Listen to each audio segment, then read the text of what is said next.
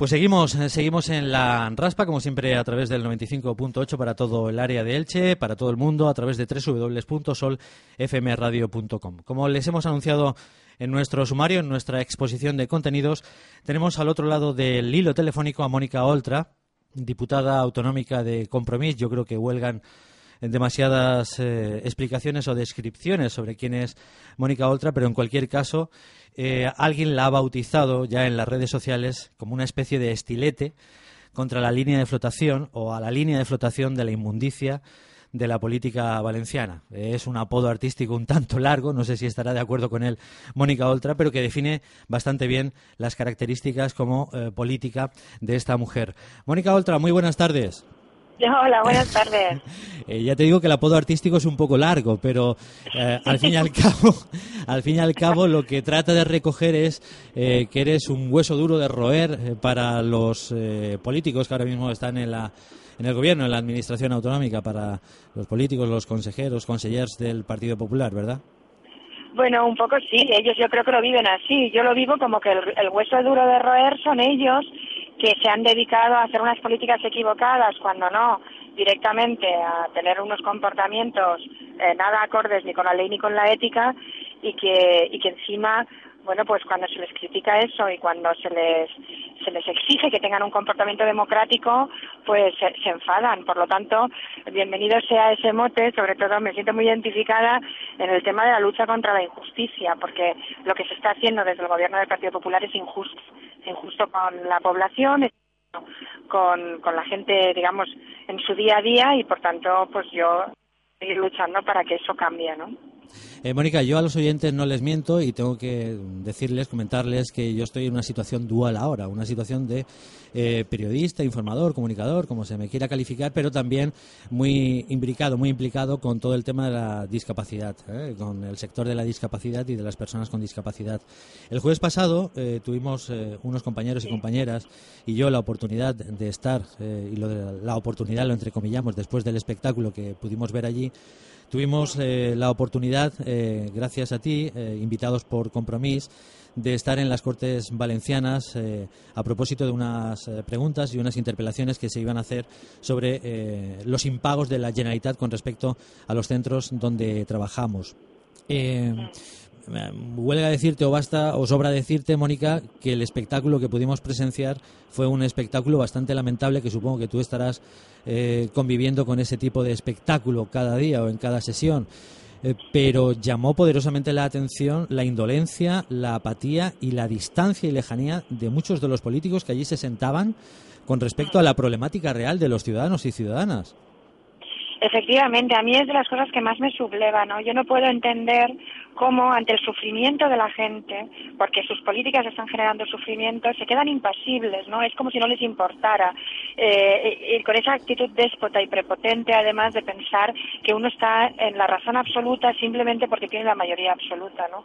Entonces, a mí es, es algo que me, que me subleva, que me duele como demócrata, porque yo entiendo que lo que se está es faltando al espíritu democrático, porque esto no es una cuestión ya de, de que ellos tengan una idea diferente a la que pueda representar yo allí porque obviamente PP y, Compromiso estamos en las antípodas, pero sí que debería haber un comportamiento democrático que fuera para todos por igual. Y eso eh, tiene mucho que ver con, por ejemplo, escuchar a los colectivos de afecto a no reírse de la gente, a no tener esa actitud prepotente, a reconocer cuando uno se ha equivocado.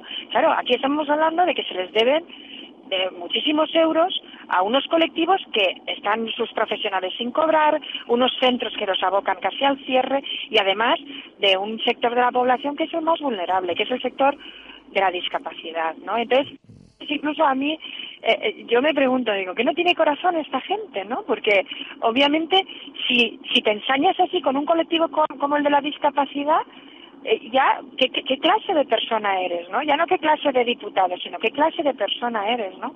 A mí me sigue sorprendiendo. Mira que los veo allí todas las semanas eh, con, esa misma actitud y siguen sorprendiéndome y me sigue doliendo eso que pasa, ¿no? Eh, Mónica, también llama la atención que uno llegue allí además que, como has descrito, pertenece a un sector especialmente eh, vulnerable dentro de, del sector social, eh, que llegue uno, bueno, pues con sus camisetas reivindicativas, ¿eh? no llevamos, no llevamos, no llevamos los lagartos de la cos ni los caballos de no sé quién, llevamos nuestras camisetas reivindicativas, que además con leyendas o eslóganes que no son nada agrios, sino simplemente nada, nada ofensivos, ni mucho menos. nos hacen despojarnos de las camisetas y luego nos aplican una reglamentación más allá de lo marcial, una reglamentación totalmente castradora en lo que se refiere a la libertad de expresión. Cuando tuvimos la oportunidad de pasar al hemiciclo, eh, insisto, invitados por, por, el grupo al que tú perteneces, eh, no nos dejaban reír, no nos dejaban hacer ningún tipo de muecas, incluso a un compañero, a Luis, le riñeron por llevarse las manos a la cabeza, no podíamos aplaudir, no podíamos eh, sacar fotografías, tomar imágenes, no podíamos hacer absolutamente nada. nos querían allí de, de puro ornamento, de, porcelana eh, China, pero de los 20 duros. Eh, eh, la, atmósfera, desde luego, no es la que corresponde o con la que debería corresponderse con un sitio donde está delegado el voto popular, ¿no? Y cuando digo el voto popular, digo el voto soberano del pueblo, ¿no? Es una contradicción, es una contradicción muy grave. Absolutamente. Para empezar, que uno para ir a las Cortes tiene que dar fotocopia del DNI, avisar con no sé cuántos días de antelación, como si uno fuera a expugnar, no sé, el castillo del rey o algo así, ¿no? Entonces, tú date cuenta que en Europa, donde tú vas hoy al Parlamento, estás en la puerta, entras y te identificas y pasas a verlo. ¿Por qué? Porque la democracia tiene que estar al lado del pueblo. No puede estar de espaldas al pueblo. Y lo que no puedes convertir es a la gente que está eh, viendo una sesión en robots que no pueden hablar, que no hablar, a ver, sin molestar, obviamente, pero que no pueden gesticular, que no, se, que no pueden aplaudir, que no pueden hacer nada. Y en el fondo lo que se está es mm, criminalizando la, la, reivindicación.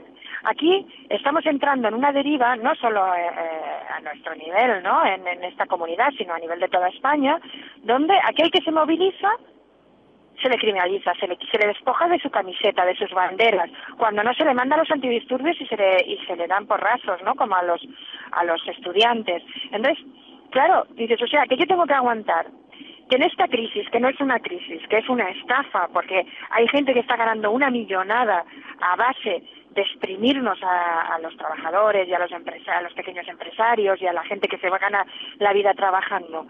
Eh, a base de exprimirnos a nosotros, están haciendo eh, más ricos y el pueblo nos tenemos que callar y, encima no podemos ni protestar, ¿no?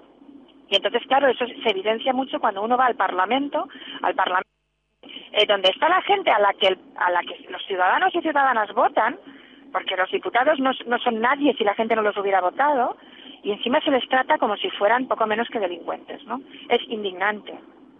Porque además, eh, en el momento que sois elegidos, eh, tenéis el compromiso y la responsabilidad de estar en las Cortes Valencianas en los determinados días concretos donde se aborden determinadas cuestiones que lleváis entre manos y mm, se supone o se presume, por lo menos desde fuera, eh, Mónica, y aquí sí que hago la excepción clara con el grupo Compromís, que estaba al completo, hago la excepción clara con el grupo de Esquerra Unida, que estaba al completo, pero daba por eh, emplear un epíteto un tanto amable, daba auténtica lástima y tristeza ver el hemiciclo cuando además estaban abordando eh, asuntos eh, capitales para la ciudadanía del país valenciano, del país valenciano, como era el asunto, por ejemplo, del ERE a los trabajadores de, los ferrocarril, em, de los ferrocarriles, como es el asunto de la discapacidad, y ver todas las bancadas prácticamente vacías del, del, grupo del Partido Popular y, también muchos asientos vacíos del Partido Socialista, eh, esto es muy difícil de explicar. Luego, claro, salen, salen las encuestas o, los estudios estos del CIS, los informes del CIS, donde la clase política resulta que sois un problema y pagáis justos por claro y pagáis justos por pecadores. Claro. Sí, no, a mí también eso desde el principio me llamó mucho porque vamos a ver, obviamente siempre hay eh, entradas y salidas del hemiciclo porque normalmente se aprovecha para reunirse con gente, para hablar, pero claro, eso no justifica las ausencias de los grupos mayoritarios, porque a veces es que no hay nadie. Y como por la tarde no se vota, y eso por la mañana también es muy penoso, porque se van cuando, cuando el debate está en marcha y vienen a la hora de votar, de apretar el botón, ¿no? Y entonces dices, bueno, pero vamos a ver, entonces en función de qué aprietas el botón si ni siquiera has oído el debate. Por eso digo que como que se está pervirtiendo mucho la idea de la democracia y eso los ciudadanos lo ven y cuando yo, por ejemplo, paso mucha vergüenza cuando vienen grupos de estudiantes, porque se supone que vienen a aprender lo que es la democracia y yo cuando veo el hemiciclo, como bien lo viste tú el otro día, pues menos gente, digamos, más de la mitad saltan, pues yo pienso, ¿qué pensarán estos jóvenes, no? ¿Qué estamos transmitiéndole a la gente Claro, Mónica, es que, por ejemplo, del, del gobierno valenciano eh, iba a decir que se contaban con los dedos de una mano, ¿no? Yo creo que te sobraban, porque estaba... No, te eh, sobran, te eh, sobran. Estaba Jorge, el que tiene que contestar, claro. Estaba Jorge Cabré, Serafín Castellano, que entró, salió, entró, salió, salió, salió, salió. Lola Johnson, que estuvo más pendiente de la manicura que le habían hecho, porque estaba en todo momento fijándose y, mirándose las uñas. Pero esto es real, ¿no? No es echarle literatura. Mónica, y tú lo sabes perfectamente. esto es real. Claro, entonces sí, esto es real. El problema es que el gobierno no viene casi a las sesiones del Parlamento, salvo cuando tienen que actuar. Quiero decir, cuando tienen una pregunta y no hay más remedio, la tienen que contestar, entonces vienen. Pero no suelen estar, y no te cuenta el presidente, ¿no? Mónica. Entonces es como un desprecio al Parlamento, pero bueno, vamos a luchar por cambiarlo y por mejorarlo.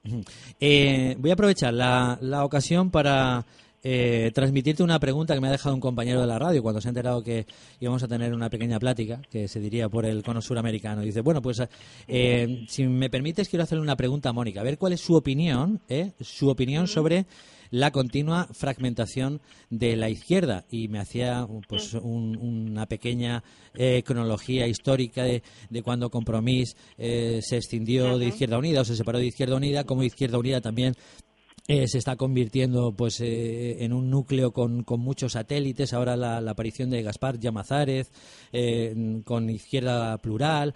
Y yo creo que un poco el contenido de la pregunta era qué, opinión tiene sobre esta fragmentación y si no es posible de alguna manera unificar criterios hacer frente común sobre cuestiones capitales para todos y todas y tratar de frenar este avance neocon o, o como demonios se quiera llamar. Mm. yo creo que el tema, yo más de fragmentación hablaría de pluralidad, ¿vale?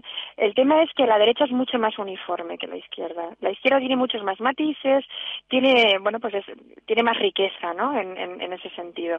Entonces yo creo que eso lo que hay que aprender es a gestionarlo, sin verlo necesariamente como algo negativo.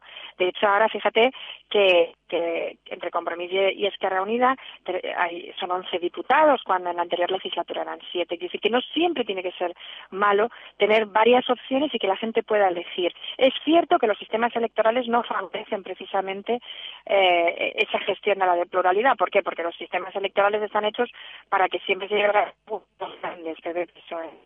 El comportamiento electoral también está cambiando. Yo creo que iremos leyes electorales que reflejen esa pluralidad. ¿Por qué no, no, por qué hay que poner barreras? ¿Por qué no hay que dejar que aquellos que votan una minoría, esa minoría tenga un reflejo en el Parlamento si tienen los votos suficientes, ¿no? ¿Por qué hay que poner esos obstáculos? Y yo creo que lo que hemos de aprender es a gestionar eso. Nosotros muchas veces hacemos frente común, la mayoría de veces. ¿Por qué? Porque los temas que, que tenemos encima de la mesa económicos, eh, de la dependencia, el tema de la educación, de la sanidad pública, del ataque a los servicios públicos, obviamente tienen una respuesta conjunta. Es decir, que nosotros políticamente sí que damos respuestas conjuntas, ¿no? Y nos coordinamos y hablamos y, nos llevamos bien en ese sentido, ¿no? Pero eh, tenemos cada uno, digamos, unas connotaciones que nos diferencian o que nosotros entendemos que nos diferencian y que pues se, se, plasman así en una oferta electoral a la ciudadanía, que no tiene por qué ser malo, ¿no?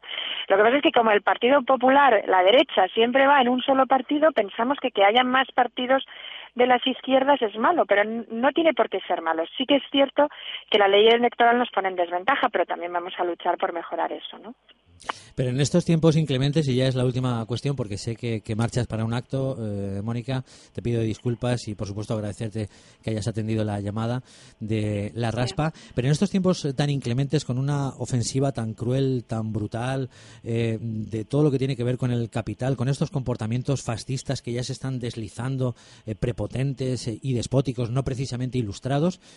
¿No es el momento de que se empiece a barruntar dentro de la, de la izquierda pues una especie de, de siriza, con, bueno, en fin, respetando todas las peculiaridades y, y, todos los matices, pero una suerte de, de frente común que pueda frenar en alguna medida, teniendo también el hándicap, como tú has reseñado, de la, de la dichosa ley de ON, de la ley electoral, etcétera. ¿No es, no, es, ¿No es momento de empezar a, a o a rumiar esta posibilidad?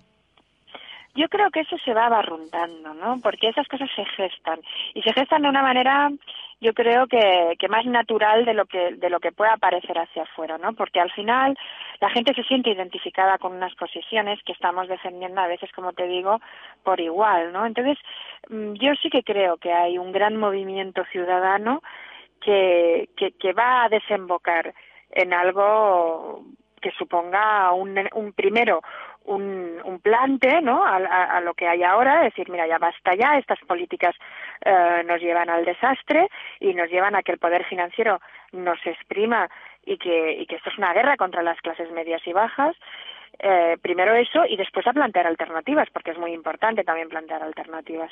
Y en todo caso yo creo que en ese camino estamos, ¿eh? Y, y no sé, yo soy optimista de cara al futuro. Yo sé que las cosas están muy mal y que la gente, bueno, pues eh, no sé, es que pones el telediario y es para echar, eh, echar a, correr, ¿no?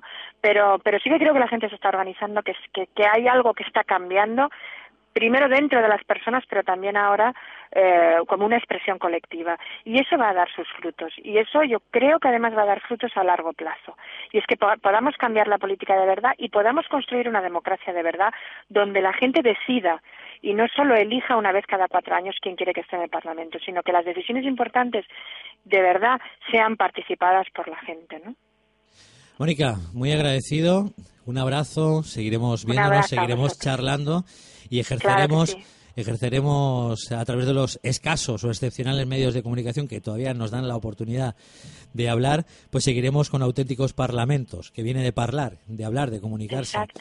Y de entenderse. Y de entenderse. Mónica, muchísimas gracias y un saludo. Un saludo a vosotros, un gran abrazo. Y cuidado con la carretera, Mónica. Sí, sí. Hasta ahora. Adiós.